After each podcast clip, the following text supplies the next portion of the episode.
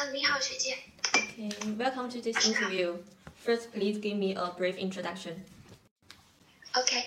Good afternoon, respected professors. It's my honor to be here today. Okay, thank you. 好，现在周考官对你进行提问啊，呃，请你说一下我们国家最近五年关于学前教育方面的改革，或者说法律，或者说热点，你比较关注的三个方面， 就其中一个事件进行评述。好，十五秒钟时间思考，一分钟作答。谢谢老师的提问。我比较近五年比较关注的学前教育专业的热点是将学前教育的普育化，或者是将学前教育纳入呃义务教育阶段。呃，在呃众多学在阅读的文献中，已众多学者已经提出了将呃学前教育呃优先普及学前教育一年的义务教育阶段。嗯，我更关注的是农村学前教育的普育化。呃，因为。呃，这有关于有质量的教育公平。虽然在大多数发达的城市已经实现了学前教育一年或两年的呃义务教育阶段，呃，但是学前教育是每个人生的起点，不能让每个孩子输在起跑线上，并且有研究证明，呃，优质有质量的学前教育可以降低以后中小学阶段的复读率、辍学率，呃，帮学生培养更好的学习习惯。呃，但是呃。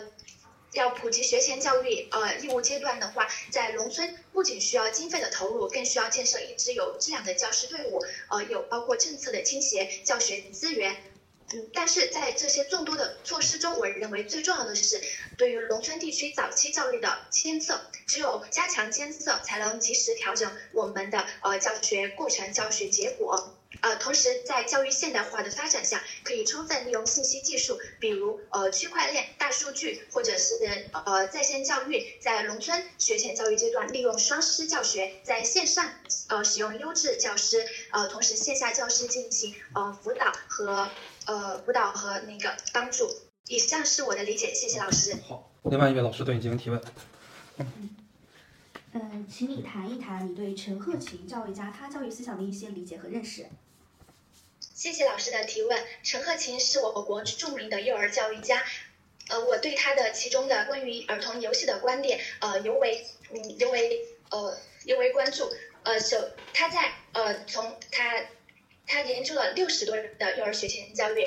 在他研究的过程中，他发现了我国幼儿教育呃出现了问题，也就是外国病、富贵病等问题。因为由于受我国呃学前由我国经济发展现状和社会发展状况，我国去盲目的去呃照抄外国学前幼儿教育的办学模式。同时，他也批判了蒙台梭利的一个呃玩具，提出了专门为幼儿去。让幼儿练习系鞋带，或者是呃排积木等。他认为这些所有的训练都可以在呃我们的社会生活中去锻炼。他所以他也提出了大自然、大社会都是活教材。如果呃大整个大自然都是幼儿的呃玩具、幼儿的教材，比如说要让幼儿去认识一条鱼，那么就可以直接让家长买回一条鱼，让幼儿去观察，并且教幼儿去呃如何如何烹煮一条鱼。这呃第二点是陈鹤琴也提出了呃。他非常强调游戏的重要性，那玩具也更为重要，并且提出了好多玩具是能经过多次洗涤，并且表保持鲜亮的色彩，呃，质量较好，能吸引儿童的呃吸引力，能锻炼儿童的能力。呃，第三点，同时陈鹤琴老师也提出了幼儿玩具对我们幼儿的。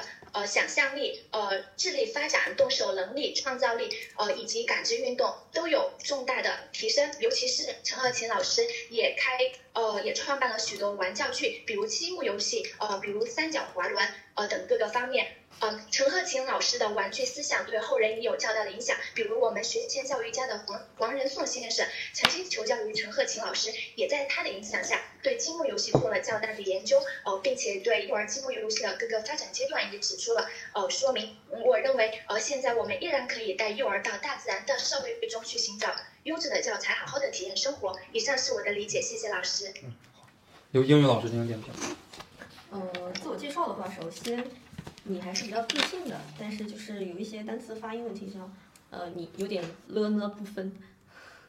自己发现了没有？就是 afternoon afternoon，你 afternoon，然后 professors，professors，然后还有 a n 太多的这种语气词，一定要克制住自己，熟练度加强一些。然后断句和停顿要改一下。你有些词词组中间你去断了句，那就这个句子就是比老师听起来就不是那种断的正确的那种完整的那种感觉。然后你的计划里面你说了会学习本专业课程，你最好去找学姐了解一下你本专业学习什么课程，举一两个例子。嗯。然后还可以讲一下就是发表论文呀，比如说你们专业是要求发表几篇论文，然后发到什么刊期刊上面，可以去了解一下，这个计划可以做的更详细一些。嗯，好，谢谢老师。好，现在由主考官进行点评啊。呃，我说几点。第一点的话呢，英语的话流畅度还可以，但是就是英语的话呢，你有一个问题，如果这个问题呢，在以后读研或者说其他的过程中能慢慢的改是最好的。就是说英语的时候有点拐，就是说的说的哎一拐弯，说的说的一拐弯。这个呢，就是说在往后用英语的时候，相对来讲是一个忌讳的点啊，这是一点。还有一点的话呢。第二个问题啊，第二个问题，呃，第二个问题也是你答的最好的一个问题，就是我问你关于学前教育的热点，让你说三个，然后你说了什么？学前教育普惠，学前教育义务化，重点是说的农村的学前教育是吗？嗯，是的。啊，这个问题这个就说的蛮好啊，就是关于农村的这个学前教育，然后你也发表了很多自己的看法，呃，比方说什么双师教学呀，利用网课、互联网呀，这些都挺好，那都挺好。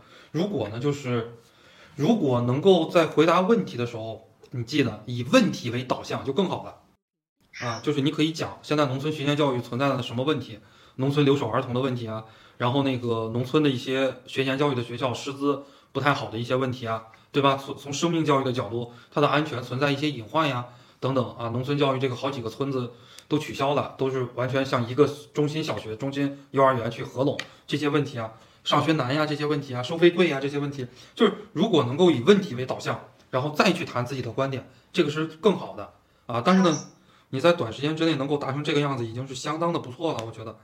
谢谢老师。你你这个问题吧，然后后边的老师问的你这个问题，你明显的答的就不不好，就不如第一个好啊！他问的是你陈鹤琴的这个问题，你首先呢你要思考十五秒钟，呃，就像我问的你问题，我让你思考十五秒，你思考了十五秒，这个问题回答的就很好啊！但是呢，他问你这个问题，你啪一下立马就答，就前面就答的就四不像了，到了后边的话呢。